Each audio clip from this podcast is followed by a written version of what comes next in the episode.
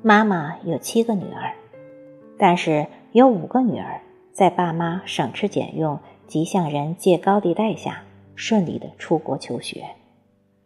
后来就在新大陆、美国成家立业，鲜少回国，一家人团聚的日子实在不多。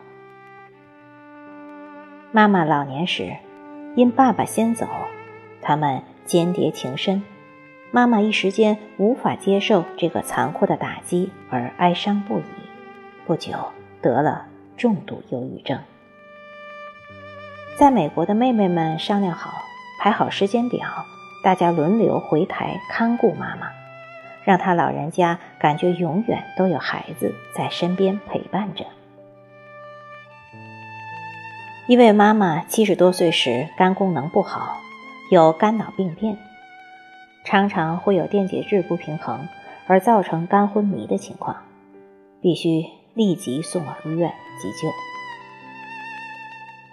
以往有好多次，当医生告诉我们妈妈上了年纪，可能时日不多了，但是求生意志坚强的妈妈每次都配合医生的抢救，在鬼门关前走了好几回，仍奇迹似的被抢救了回来。但。二零一九年五月六日，先生和我返台给妈妈过母亲节。但我们一大早由美返抵国门，就接到住在台湾的五妹电话，说妈妈呼吸不顺畅，养老院已将妈妈送往荣总救治。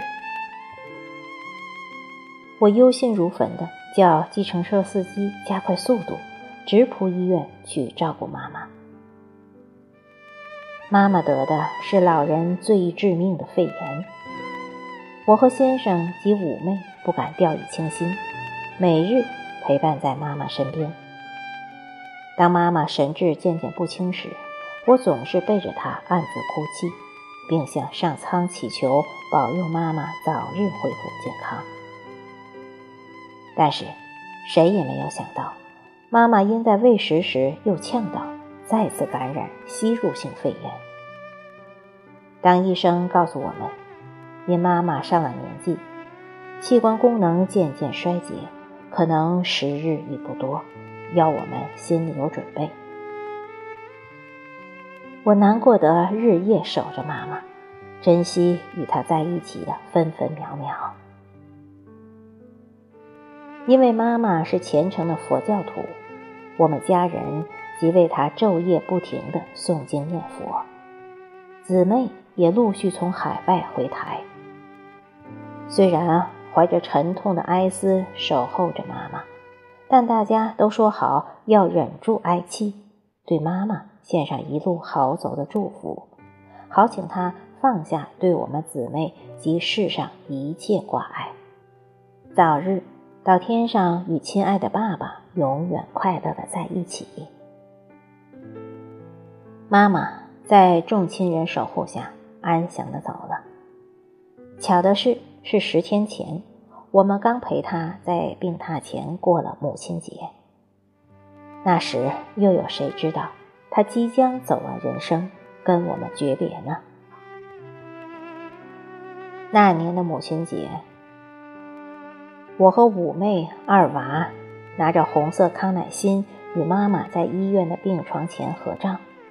竟然牢牢刻在我的心板上，成了我与他度过最后一个母亲节的珍贵印记。记得小时，妈妈常说：“我们应该以有个健康长寿的妈妈，而能带上红色康乃馨为荣。”如今，每当我想起这句话时，心里总是难过的想着，以后。